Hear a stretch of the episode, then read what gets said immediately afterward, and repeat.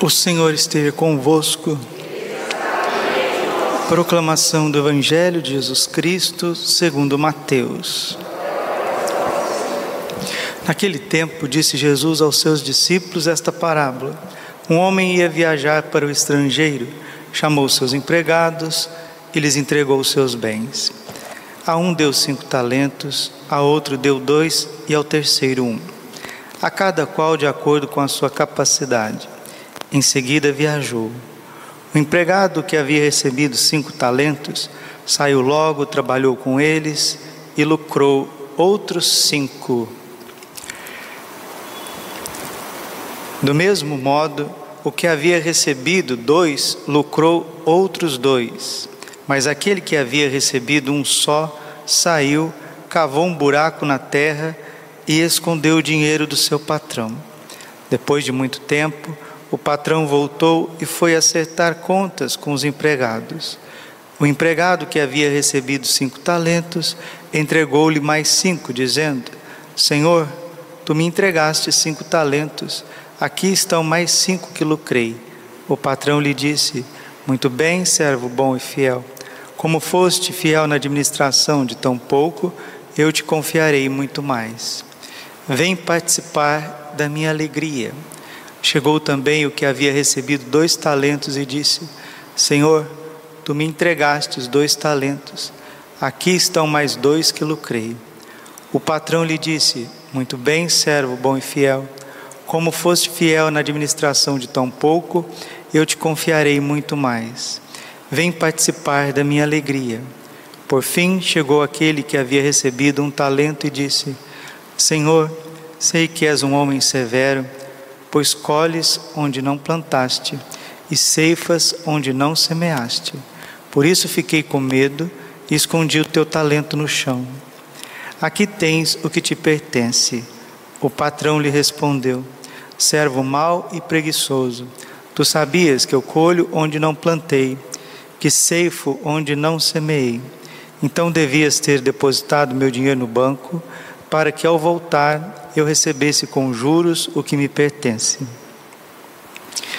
Em seguida, o patrão ordenou: Tirai dele o talento e dai ao que tem dez, porque a todo aquele que tem será dado mais, e terá em abundância, mas daquele que não tem, até o que tem lhe será tirado.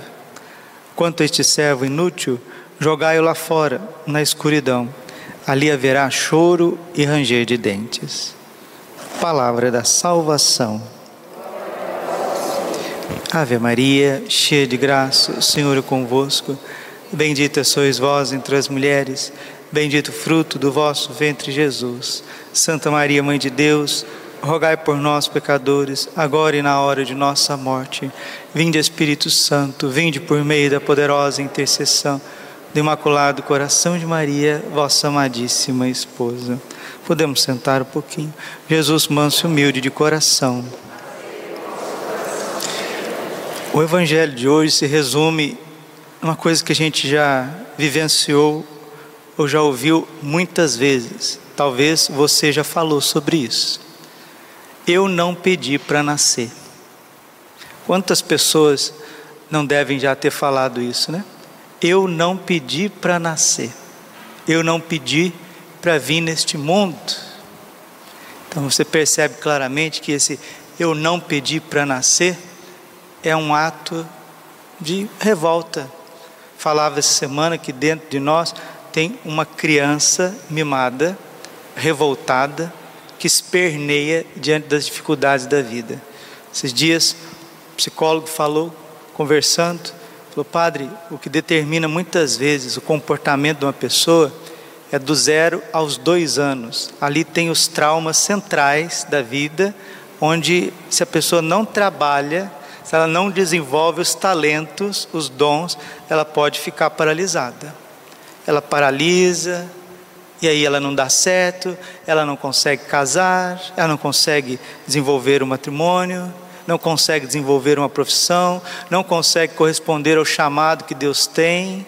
Porque uma pessoa que não se desenvolve afetiva, psicologicamente, ela também não consegue desenvolver espiritualmente. espiritualmente. E o que, que são esses talentos? O maior de todos os talentos é a vida. Não tem quem não tenha talento. Deus deu e distribuiu generosamente a vida para nós. Eu não pedi para nascer. Infelizmente, isso que a gente ouve por aí. Por quê? Porque os momentos que vão batendo na porta da nossa existência, às vezes são tão difíceis, são tão complexos, são carregados de tantas incompreensões que a pessoa não consegue gerenciar o maior dom que ela recebeu de Deus, a vida, a existência. Já que nós estamos aqui, meus irmãos queridos, ao invés de dizer eu não pedi para nascer, né? Tem música com isso, né? Poesia com isso, etc. Fazem gracinha com isso. Nós que somos cristãos, cristãos. O que é um cristão? Um cristão é um outro Cristo. Cristianos alter Christus. O cristão é um outro Cristo. Christos significa ungido. O cristão é ungido. Ele tem o dom do Espírito Santo, ele tem o dom de Deus. Não pode ter cristão nesse mundo que não seja feliz, não seja realizado. No começo do cristianismo, os pagãos olhavam para os cristãos, ou seja, para os, os ungidos de Deus, os cheios de vida, e diziam entre eles, os pagãos: Vejam como eles se amam. Hoje nós celebramos Santo Agostinho, a glória da Igreja Católica. Ontem celebrávamos a sua mãe, Santa Mônica, e Santa Mônica se santificou por interceder por Santo Agostinho, porque ela buscava Jesus com uma força muito grande, e buscando Nosso Senhor, ela também se encontrou. E Agostinho com 32 para 33 anos, vai ser batizado por Santo Ambrósio de Milão. Mas o que fica bonito na vida de Santa Mônica e Santo Agostinho é que Deus permitiu que Santa Mônica rezasse 32 anos porque não queria dar somente um filho cristão. Deus queria dar o maior doutor da Igreja Católica. Santo Agostinho isso quem diz são os especialistas, os teólogos, exegetas, historiadores. Santo Agostinho, depois de São Paulo, é o santo mais expressivo em obras teológicas na Igreja Católica. 1 Coríntios capítulo 4, versículo 20. O reino de Deus não consiste em, em palavras, mas sim em atos. Santo Agostinho não só se deixou levar pela graça de Deus, pois foi batizado já com 32 para 33 anos, mas se tornou sacerdote. Santa Mônica viu um filho sacerdote, e não só sacerdote, também bispo, mas não só bispo, fundador de uma ordem monástica, mas não só fundador, mas também um orador extraordinário, mas não só orador, filósofo e teólogo que era e não só filósofo e teólogo místico, íntimo, íntimo dos sagrados corações, íntimo da misericórdia. E Santo Agostinho vai deixar para nós obras que mudaram a face da terra. Santo Agostinho é um dos homens mais importantes de todos os tempos, sem dúvida, porque foi fruto da confiança. Gosto muito quando Santa Teresinha diz, né? que a confiança faz milagres.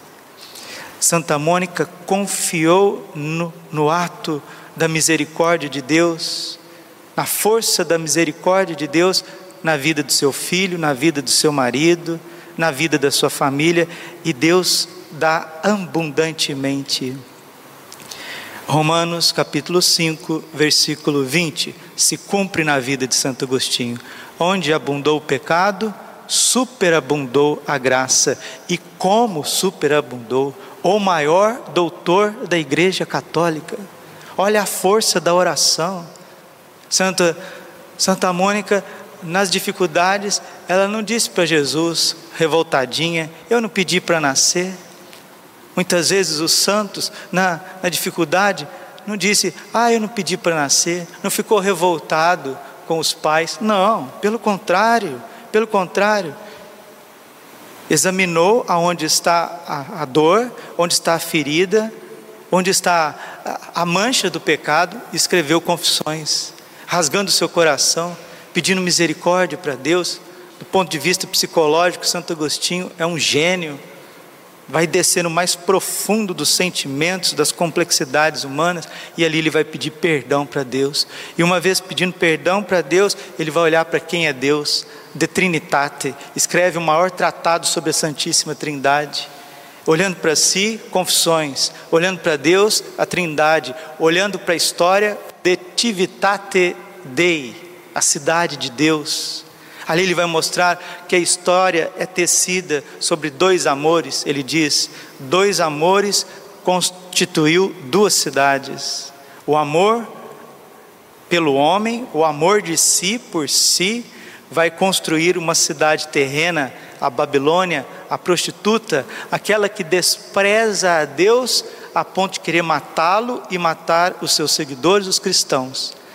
Mas também existe uma cidade erigida no amor verdadeiro, que é a Jerusalém celeste, que é a igreja, aqueles que amaram tanto a si mesmo, que amaram tanto a Deus, perdão, que esqueceram de si mesmos. São os santos, são os mártires. Dois amores construíram duas cidades. A primeira, a prostituta, a Babilônia, aquela que quer matar Deus, aquela que é deicida, a segunda, a Jerusalém celeste, aqueles que amam tanto a Deus, amam tanto a verdade, amam tanto o amor, a ponto de esquecer de si mesmo. São os santos, são os mártires, são os verdadeiros cristãos. Que o Espírito Santo venha sobre a nossa vida, como veio sobre a vida de Santa Mônica, numa perseverança incrível na oração, como veio sobre a vida de Santo Agostinho e fez com que ele produzisse muitos talentos. Quantas pessoas enterrando talentos. Tem gente que sabe cantar e não canta para Deus, tem gente que sabe escrever e não escreve uma palavra, não escreve um, uma mensagem bonita, tem gente que sabe falar, sabe se comunicar, não dá catequese, tem gente que tem o dom do serviço, a pessoa está sempre atenta às coisas e fica ali, ah, o que, que os outros vão pensar de mim? O que, que o ciclano vai pensar de mim? Então, vai, vai enterrando talentos. Tem pessoas que são chamadas à vida religiosa, chamadas a dizer o seu sim para Deus num convento, num mosteiro, e por medo vai enterrando talento, vai enterrando talento, e a vida vai passando. Tem gente que é chamado a evangelizar, a se lançar, aí o encontro dos outros, e por medo, por revolta, por infantilismo, por uma vida ferida, vai enterrando talento. Interessante que Santo Agostinho também vai comentar o Apocalipse de São João. E nós sabemos que o Apocalipse, as sete primeiras igrejas, as sete igrejas do Apocalipse, ela está comentando a história da igreja num todo. Nós vivemos num tempo de revoluções. A nossa vida, a nossa existência nesse período da igreja que nós encontramos é um período de revoluções. Padre, o que é revolução? Revolução é não a realidade. Todo revolucionário é um gnóstico. Ele quer fazer com que a realidade se amolde à sua cabeça doente. Isso é revolução. Os santos é o contrário, eles veem a realidade marcada pelas dificuldades e não ficam querendo mudar a estrutura das coisas, mas abrem a ação do Espírito Santo para que o Espírito Santo mudem eles mesmos. Isso é santidade. Isso é cidade de Deus. Os revolucionários, eles não estão preocupados consigo, eles estão preocupados com a história, com os outros, com Deus. Eu vou mudar Deus, é o ateísmo. Eu vou mudar a história, é o maniqueísmo. Eu vou mudar os outros, é um psicologismo barato. O revolucionário nunca está disposto a mudar a si mesmo. porque dá trabalho, porque tem que ser humilde, porque tem que buscar, né? Lucas 11, 9. Pedi-vos será dado, buscai e achareis, batei e vos será aberto, porque a todo aquele que pede será dado, a todo aquele que procura, acha, a quem bate será aberto. E nós precisamos pedir essa transformação, nós precisamos buscar uma vida verdadeira, nós precisamos bater na porta da misericórdia de Deus, para que venham novos evangelizadores, homens novos, mulheres novas. Como o ser humano hoje, ele não está disposto a pedir, não está disposto a buscar, a bater, a insistir com humildade, com penitência, como foram os santos. Então vamos mudar a Igreja Católica, vamos mudar os sacramentos, protestantismo, revolução, não é? vamos mudar a forma do homem pensar racionalismo, ateísmo, vamos mudar a estrutura da política na terra, vamos banir, banir o que é sobrenatural, vamos banir a religião, comunismo, comunismo. Como o homem não quer se deixar transformar por Deus, o homem não quer se deixar moldar por Deus, vamos banir, banir, vamos tirar da nossa frente a população, vamos reduzir a população pandemia, remedinhos por aí, vamos, vamos reduzir, vamos colocar a máquina no lugar de Deus, vamos colocar a internet, vamos colocar o 5G no lugar de Deus. Processos revolucionários. Santo Agostinho nasceu num período, de Santo São Jerônimo, que a igreja dormiu católica e acordou ariana. O arianismo não cria não acreditava que Jesus era filho de Deus, que ele tinha a natureza, a natureza divina. O arianismo não acreditava nisso. E a maioria dos bispos da época de Santo Agostinho, a maioria dos padres da época de Santo Agostinho, a maioria dos cristãos da época de Santo Agostinho chegaram ao absurdo de acreditar numa heresia dizendo que Jesus não é Deus, não é Deus. E hoje também nós vivemos com o modernismo, como diz São Pio X, a soma de todas as heresias. Isso é o modernismo. E quem vai tirar desta crise? Quem vai tirar desse buraco onde o catolicismo caiu? Agora não vai ser Santo Agostinho, ou Santo Tomás de Aquino, ou São João da Cruz, ou um Gregório Magno, um São Leão Magno, grandes, gigantes papas e doutores que vieram. Que venham sim os santos que precisam vir, e eles vão vir. Mas quem tirará a igreja desse charco, desse buraco, vai ser Nossa Senhora. É Nossa Senhora quem vai nos tirar. Com o triunfo do coração imaculado de Maria, a igreja voltará sim a crer em tudo aquilo que foi revelado por nosso Senhor Jesus Cristo. E cheia do Espírito Santo, não cheia de si mesma, ela evangelizará ainda todos os povos.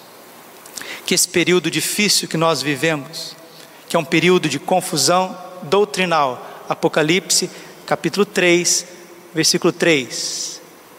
Sabe de quem aprendestes a doutrina, por isso guarde, guarde. Versículo 4, Apocalipse 3, 4 ainda tem em Sardes aqueles que conservam a veste branca, andarão comigo, estarão comigo. Esta veste branca é a fé católica, a fé autêntica, não daqueles revoltadinhos que disseram, não pedi para nascer e se tornaram revolucionários. Estão quebrando tudo por aí, né? Quebrando as artes, quebrando a economia, quebrando a cultura, quebrando a política, fazendo arruaça com o mundo, com a igreja, com a nação cristã, com a civilização cristã que foi construída com suor, sangue, martírio, vida. Peçamos a Deus essa transformação interior, porque assim nós poderemos ver a Deus com mais clareza e a história também com mais clareza. Nós precisamos estudar, nós precisamos ser cristãos de verdade que Santo Agostinho Santa Mônica, Nossa Senhora, sede de toda a sabedoria, nos envie santos e sábios para que o mundo seja transformado. Glória ao Pai, ao Filho e Espírito Santo, como era no princípio, agora e sempre. Coração imaculado de Maria, São Miguel Arcanjo, defendei-nos no combate, seja o nosso refúgio contra a maldade e as ciladas do demônio. Ordene-lhe Deus, instantemente pedimos. E vós, príncipe da milícia celeste, pela virtude divina, precipitai o inferno a Satanás, todos os espíritos malignos que andam pelo mundo para perderem as almas. Senhor, tem de piedade de nós. Jesus Cristo, tem de piedade de nós. Senhor, tem de piedade de nós. Jesus Cristo, ouvi-nos. Jesus Cristo, atendei-nos.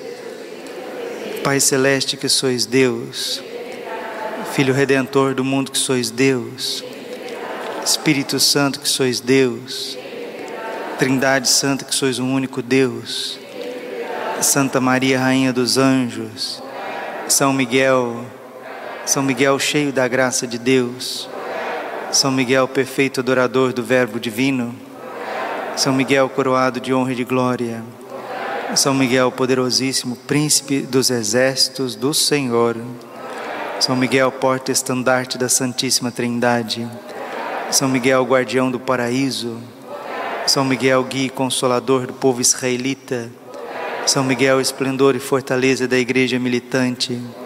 São Miguel, honra e alegria da igreja triunfante. São Miguel, luz dos anjos. São Miguel, baluarte dos cristãos. São Miguel, força daqueles que combatem pelo estandarte da cruz. São Miguel, luz e confiança das almas no último momento da vida. São Miguel, confiança dos, dos moribundos. São Miguel, socorro muito certo. São Miguel, nosso auxílio em todas as adversidades. São Miguel, arauto da sentença eterna. São Miguel, consolador das almas que estão no purgatório. São Miguel, a quem o Senhor incumbiu de receber as almas que estão no purgatório. São Miguel, nosso príncipe. São Miguel, nosso advogado. Cordeiro de Deus que tirar os pecados do mundo. Cordeiro de Deus, tirar os pecados do mundo. Cordeiro de Deus, tirar os pecados do mundo. Rogai por nós, glorioso São Miguel, príncipe da Igreja de Jesus Cristo. Senhor Jesus, santificai-nos por uma bênção sempre nova e concedei-nos por intercessão de São Miguel essa sabedoria que nos ensina a juntar riquezas no céu e a trocar os bens do tempo presente pelos da vida eterna. Vós que viveis e reinais por todos os séculos dos séculos. Nos consagramos a Ti, São Miguel, a nossa vida, o nosso coração, nossa família, nossa paróquia, nossa capela. Ó Príncipe nobilíssimo dos anjos, valoroso guerreiro do Altíssimo, zeloso defensor da glória do Senhor, terror dos espíritos rebeldes, amor e delícia de todos os anjos justos, meu diletíssimo arcanjo São Miguel, desejando eu fazer parte do número dos vossos devotos e servos, a vós hoje me consagro, me dou e ofereço, ponho a mim próprio, a minha família e tudo que me pertence debaixo da vossa poderosíssima proteção é pequena a oferta do meu serviço, sendo como sou um miserável pecador, mas vós engrandecereis o afeto do meu coração. Recordai-vos que de hoje em diante estou debaixo do vosso sustento, e deveis assistir-me em toda a minha vida e obter-me o perdão dos meus muitos e graves pecados, a graça de amar de todo o coração o meu querido Salvador Jesus Cristo, a minha Mãe Maria Santíssima. Obtei-me aqueles auxílios que me são necessários para conquistar a coroa da vida eterna. Amém. A Nossa Senhora Rainha dos Anjos, Augusta Rainha dos Céus, soberana Mestra dos Anjos, vós que desde o princípio recebeste de Deus o poder e a missão de esmagar a cabeça de Satanás, nós vô-lo pedimos humildemente. Enviai as vossas legiões celestes, que sobre vossa ordem e vosso poder elas persigam os demônios combatendo-os por toda parte, reprimindo-lhes a insolência e lançando-os no abismo. Quem como Deus, ó Mãe de bondade e ternura, vós sereis sempre o nosso amor e a nossa esperança. Ó Mãe Divina, enviai os santos anjos para nos defenderem e repelir para longe de nós o cruel inimigo. Santos anjos e arcanjos, defendei-nos e guardai-nos. Santo anjo do Senhor. A piedade divina sempre me rege, me guarda, me governa, me ilumina. Nossa Senhora, Rainha dos Anjos,